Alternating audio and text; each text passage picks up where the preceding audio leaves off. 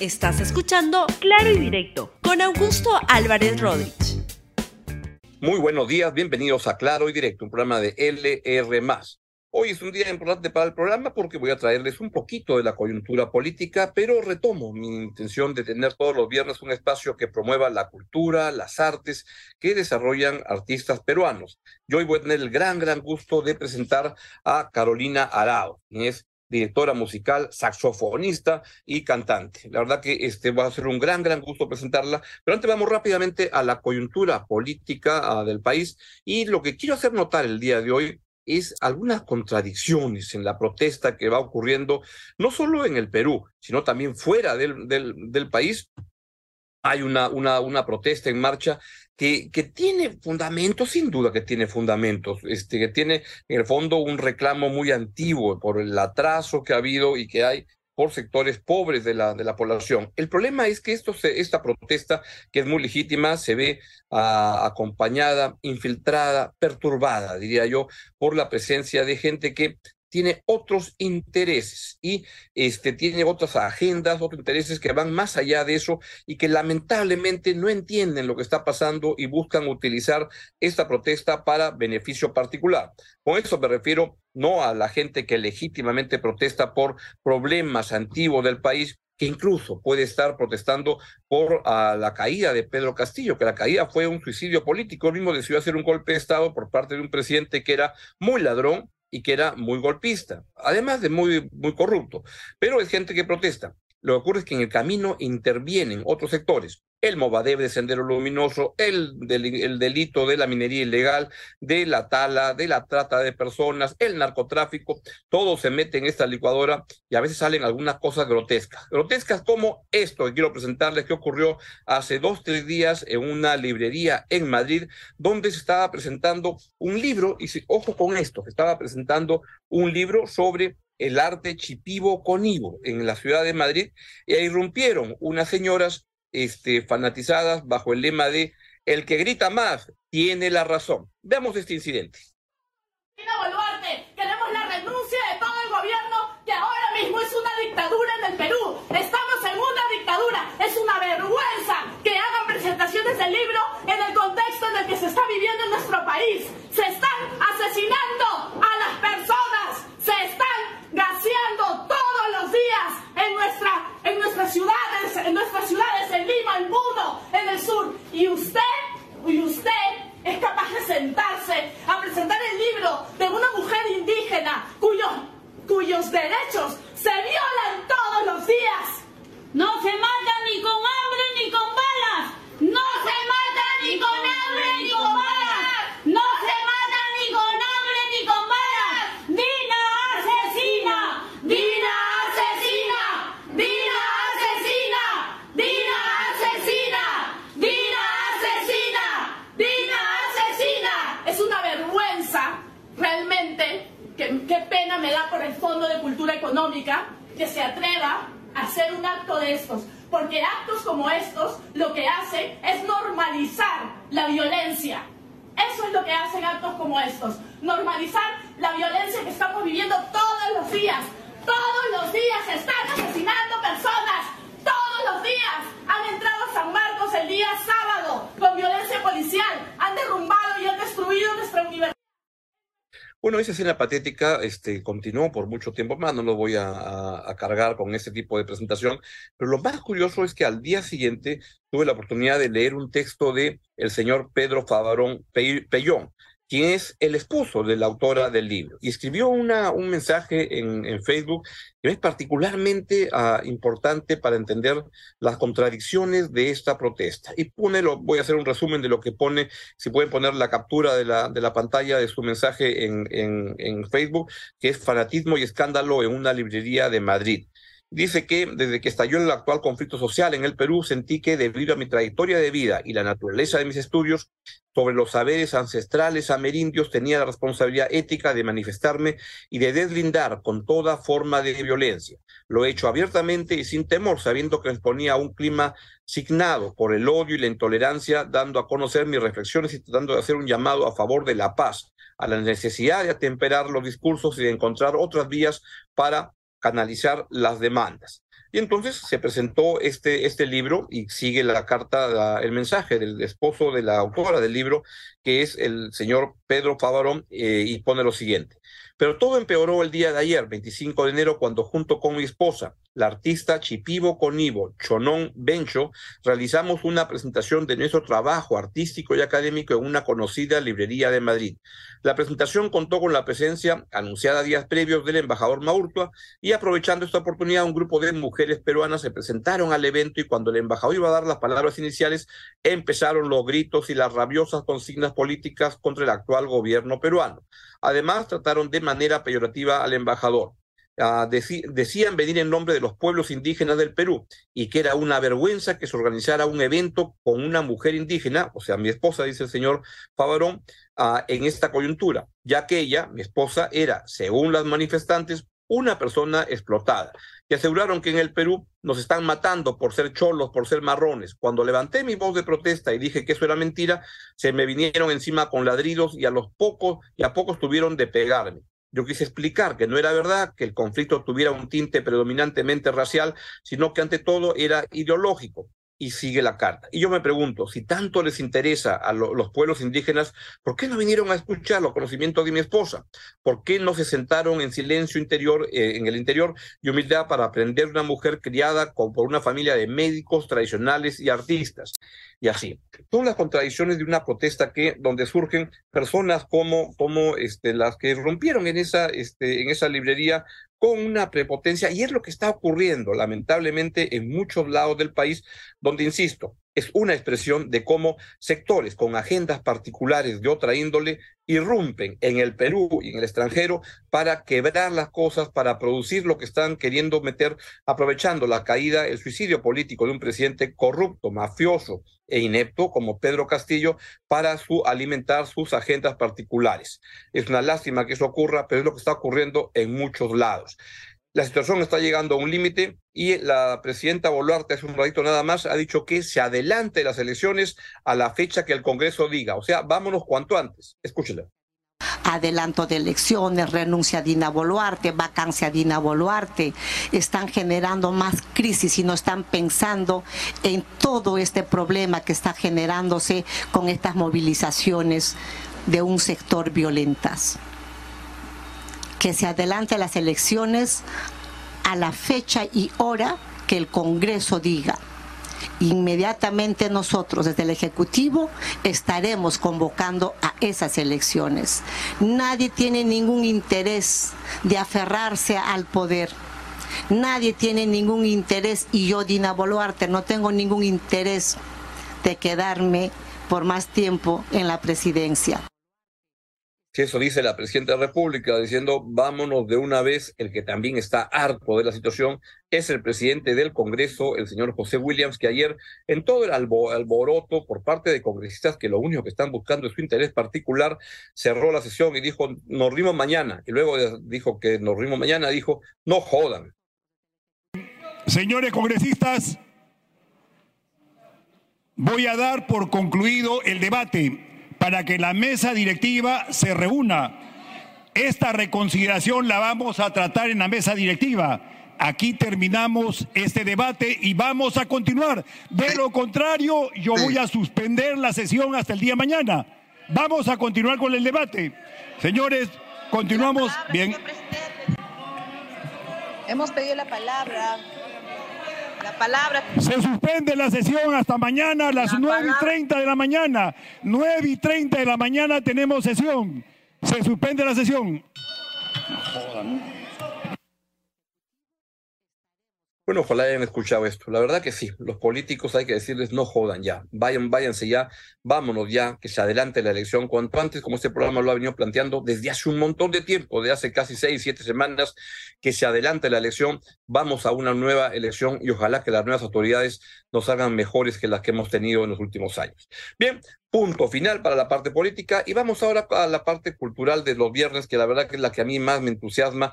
Y el día hace unas eh, dos semanas, creo, fui al teatro una noche y entraba por el corredor y en eso súbitamente tuve la gran suerte de encontrarme con Carolina Arauz. Aunque no veía hace mucho tiempo. Ella es una ah, gran, gran saxofonista, música peruana, ah, directora musical, cantante, y que vive en Madrid.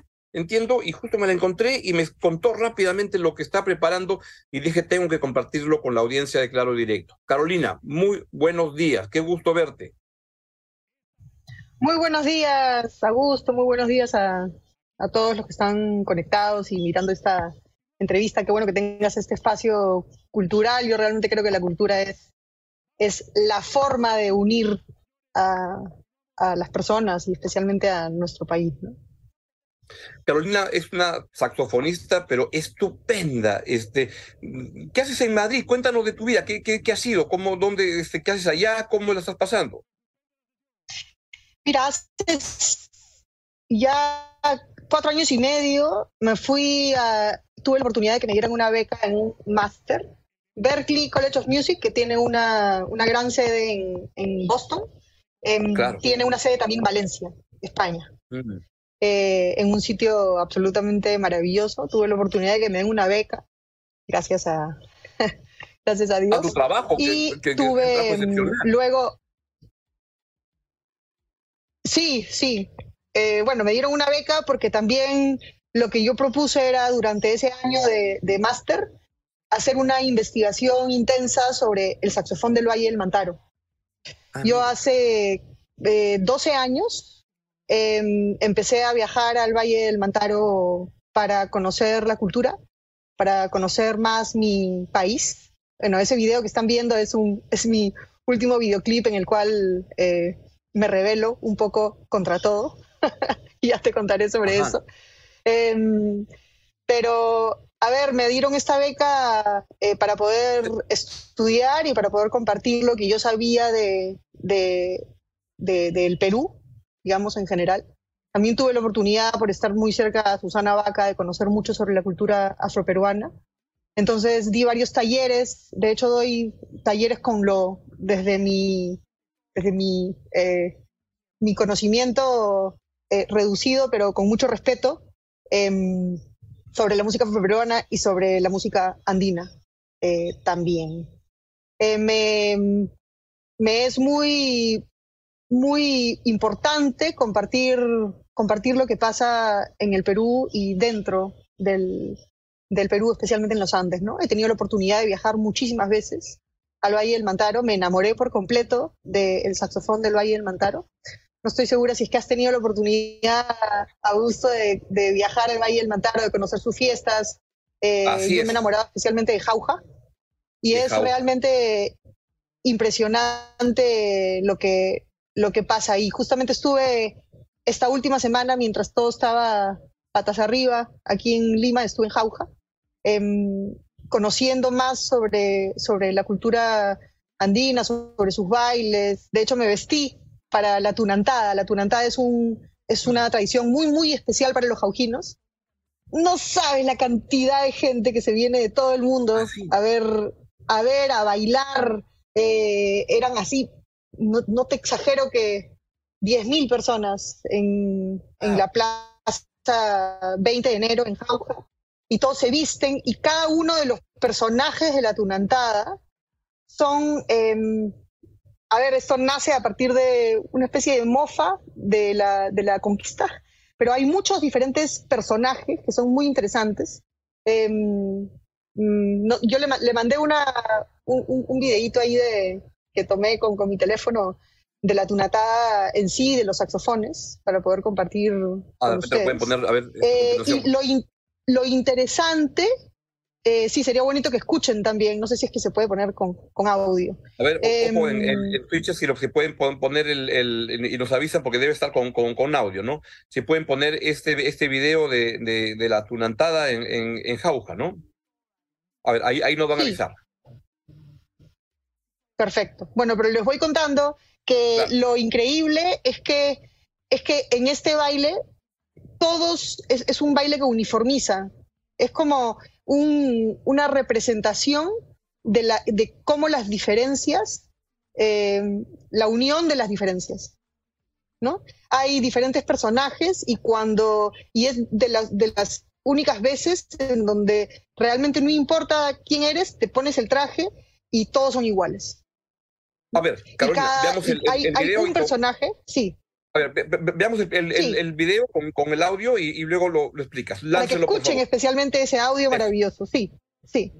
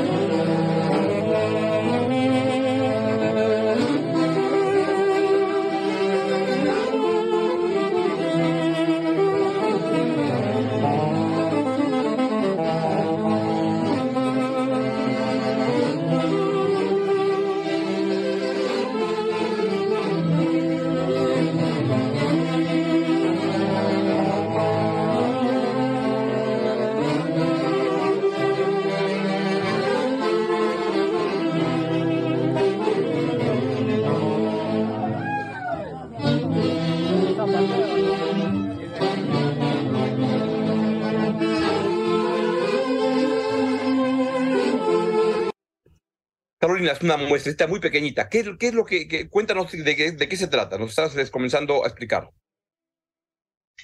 Mira, para comenzar, eh, les cuento que, en, bueno, dentro de mi, tesis en, la universidad, em, investigué y hay, en el Valle del Mantaro hay más de 450 fiestas al año. ¿Ah, eh, dentro de estas fiestas, sí, es, es impresionante, la verdad. Eh, la, la orquesta típica del Valle del Mantaro tiene el día de hoy entre 8 y 20 saxofones, un arpa andina, eh, dos clarinetes y, dos violines. Eh, el saxofón llega al Valle del Mantaro eh, en la época que entran las bandas militares, alrededor de hace 100 años más o menos, y mm, empieza con el saxofón reemplazando a, las, flautas de, pan, digamos, a las, a las flautas antiguas digamos, a las flautas más tradicionales. Eh, y les gustó porque era un sonido muy fuerte. Empezó con un saxofón, luego dos saxofones y se quedó por mucho tiempo con dos saxofones, dos clarinetes, eh, dos violines y un arpa. Ese sonido es una maravilla, pero después como querían sonar cada vez más poderoso, em, se, eh, se, empezaron a agregar saxofones y el día de hoy hay entre 8 y, y, 22 saxofones en cada orquesta. Y en la tunantada tú caminas por Jauja y hay orquestas típicas en cada esquina. Es impresionante. Eh, entonces caminas y escuchas la tunantada. Carolina, un documental de, de, Sonia Goldenberg sobre el saxo en, la, en, la, en el, país de los saxos. el país de los saxos, sí. ¿Y, ¿Y, de dónde viene esta, esta, explícanos a todos, esta, este entusiasmo por el saxo en la zona, en la, en la región central del, del Perú? Mira, yo creo que es por, por la personalidad de la, de, la gente del Valle del Mantara, de los Shausas, de los Huancas, em, que tienen una personalidad tan aguerrida y tan, tan eh, poderosa que escucharon el saxo y wow, dijeron esto suena increíble. Entonces se lo, se lo jalaron. Pero es increíble porque eh, el sonido, yo nunca he escuchado un saxofón, a, pesar de haber estudiado diferentes, diferentes tradiciones que usan el saxofón, que sea tan cantado. Además es increíble porque las articulaciones, la forma en que tocan, eh, es como que ellos dicen que hacen cantar al saxofón, que hacen llorar al saxofón. De hecho, en esta tradición, luego de varias horas que, que tocan, eh, ellos, ellos lloran cantando. Inclusive los tunanteros se, se sacan la máscara y, y, te has dado cuenta que han estado llorando por, por horas. Eh, es muy, muy emocionante. Yo les, les recomiendo ir a la Tunantada o, o, a los carnavales de Jauja. Yo la verdad es que Jauja, yo me he enamorado mucho de Jauja. Luego te voy a pasar, hay una familia que yo conocí hace, en, en el, 2000, en el 2008, eh, que, me, que fue la primera vez que, que me enamoré de, de la música andina de esa forma. Es muy fácil ser eh, la verdad, muy ignorante desde la costa. Eh, lo que pasa. Todos, somos muy ignorantes de lo que pasa en el ande peruano. En la, en la 2, en la, en la, costa, tenemos mucha ignorancia y de repente es un tema que, subyace también en esa falta de entendimiento de las protestas de estos días. Pero entonces, esto que has hecho, esa, estás preparando un documental sobre el saxo en, en Jauja, ¿es correcto? Sí, estoy preparando un documental igual desde... Eh, estoy preparando un documental que explica por qué me enamoro del saxofón en Jauja. Yo no puedo yo no puedo darme el, no tengo el, digamos, el derecho de hacer un documental yo. De hecho, hay una familia que te voy a presentar que ellos sí están haciendo un documental que son de ahí, ¿no? Eh, que ellos son los que me presentan esta tradición. Entonces yo con, con el respeto que esto, que esto em, la verdad merece, yo estoy haciendo un documental de qué es lo que me inspira a mí a hacer una canción. Es que yo he hecho una canción que se llama La Gloria para los Tunanteros que está, eh, que justamente la voy a lanzar en unos meses, eh, que es una, una combinación entre un landó con, con la influencia de estos saxofones y que tiene dos poemas jaujinos tradicionales em, que los uní, que a la hora que los leí, estaba leyendo un libro de poesía jaujina tradicional, mm. leí estos poemas y, y, me, y al toque se me vino la melodía y claro, desde con un ritmo afroperuano y del andó, porque eso es lo que, lo que tengo, tengo muy asimilado. Y los, lo de los saxofones, luego de, de ocho años de ir, de, de, ocho años de ir mucho al Valle del Mantaro y, de, de estar sola ahí en las, en las fiestas, encontrándome con los saxofonistas. Tengo mi maestro en el Valle del, Pantaro, que se llama Viud Mucha. De hecho, esta orquesta que ustedes están viendo es la orquesta de los Mucha Hermanos, em, que son una familia que tiene, que tiene tradición de ser educadores en, el folclore del Valle. Eh, entonces, uno de ellos es mi profesor, Correcto, y tú que, que, tocas el, el, saxo de hace tanto tiempo y con tanta calidad y con tanta dulzura, este, los, lo, ¿qué cosa encuentras en el saxo como, como instrumento diferente al resto? ¿Por qué tú eres una saxofonista, además de una directora musical, pero qué te une al saxo? Eh, a ver, yo en general creo que uno, que los seres humanos en general nacemos con una predisposición a ser músicos. Y creo que todos somos músicos y que al final la sociedad nos va, nos va llevando al, cerebro, al cerebro izquierdo y nos va quitando esa, esa posibilidad de, explorar a nuestro músico interior. Entonces, mm. para responder tu pregunta, yo creo que hay un instrumento para cada personalidad.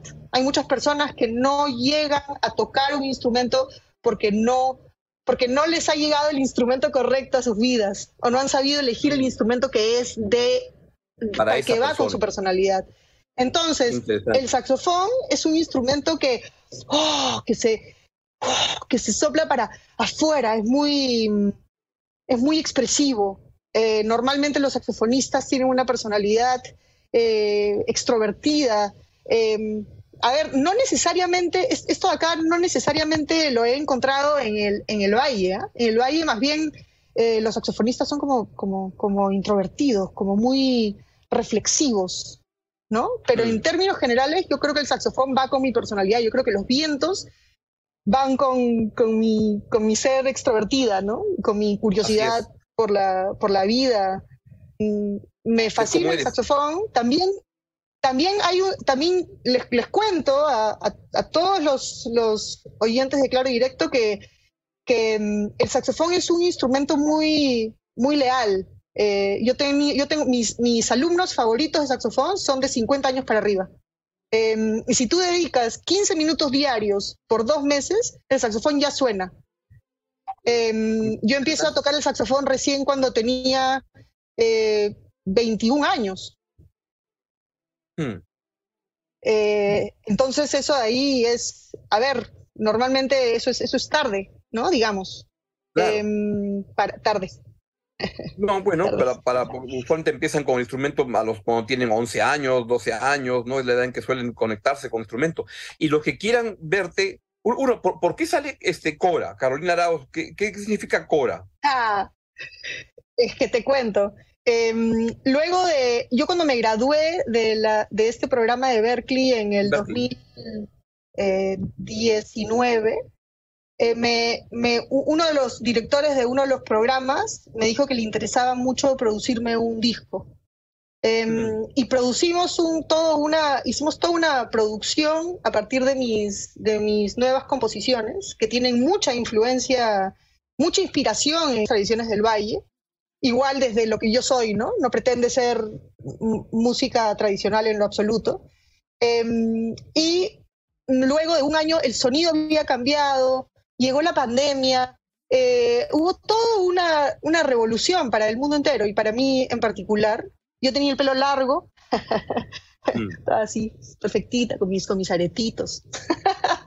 y decidí cambiarme por completo. Bueno, este video que están viendo es un poco Claro. eh, eso, ¿no? Es como rebelde y mi, mi- mi canción más rebelde que me liberó, la verdad, muchísimo, que se llama A nadie le importa nada y que tiene ahí unos saxofones inspirados en el Valle del Mantaro. Bueno, Eh, y quienes también. quieran verte, Entonces pueden decidí- verte porque vas a... Usted sigue, por favor, sigue.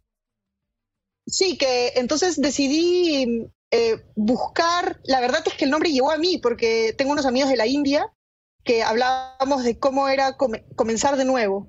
Y ellos me decían que en la India, Cora eh, significa página en blanco.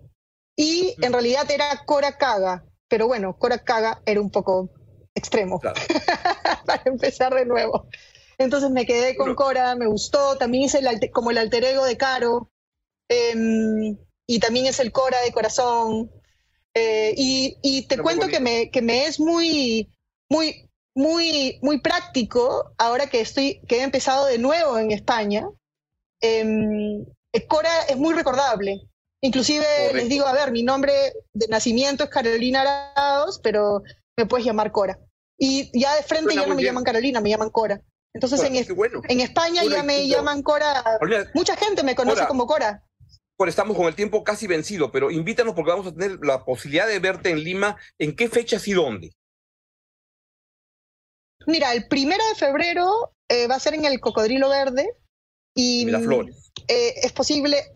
A ver, tengo, tengo varias por confirmarse, pero igual yo quiero tocar. Es posible que me vaya al, a la- al carnaval de Ayacucho y ahí tengo unos amigos que van a hacer un festival para poder, para poder unir a los diferentes cantautores. Pero por lo pronto, ahora mismo, eh, me estoy presentando este próximo miércoles en el Cocodrilo Verde con el Solf, que es una Verde. gran Los que quieran artista. verte, ¿dónde pueden adquirirla, Sí. reservar sitio? Porque el lugar no es muy grande tampoco.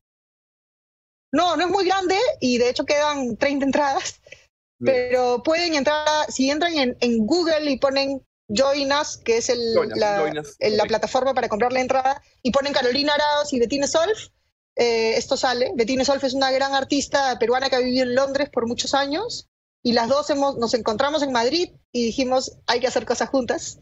Ella tiene una música, ella también es cantautora y es actriz también, es una gran artista. Ya lo saben. Si, si les interesa, como a mí, lo que, lo que está presentando Carolina Arauz, Cora, pues pueden ir a verla este primero de febrero en el Cocodrilo Verde. Ya que no quedan muchas entradas, así que apulse. Carolina, un gran abrazo, que estés muy bien y sé de tu calidad y cómo quiero verte cómo has ido evolucionando en estos años que has estado en, por, por España. Un gran abrazo. Muchas gracias por estar en el programa el día de hoy. Mucho amor para todos, por favor, paz. Vamos a, a vibrar en paz y a respetar, a respetarnos. Un gran abrazo, Augusto. Muchas gracias por todo. A ti y a tu Sí. equipo. La música y el arte es algo que es imprescindible en la vida y que puede ayudarnos a construir una mejor nación, que es lo que hoy día mucho. requerimos con urgencia. Gran abrazo, Carolina. Muy bien, esto ha sido todo por hoy en Aclaro y Directo. Un gran abrazo para todos, que tengan un buen fin de semana y nos vemos aquí el día lunes con la actualidad política en Claro y Directo en LR+. Chao, chao, buen día. Gracias por escuchar Claro y directo con Augusto Álvarez Rodríguez. Suscríbete para que disfrutes más contenidos.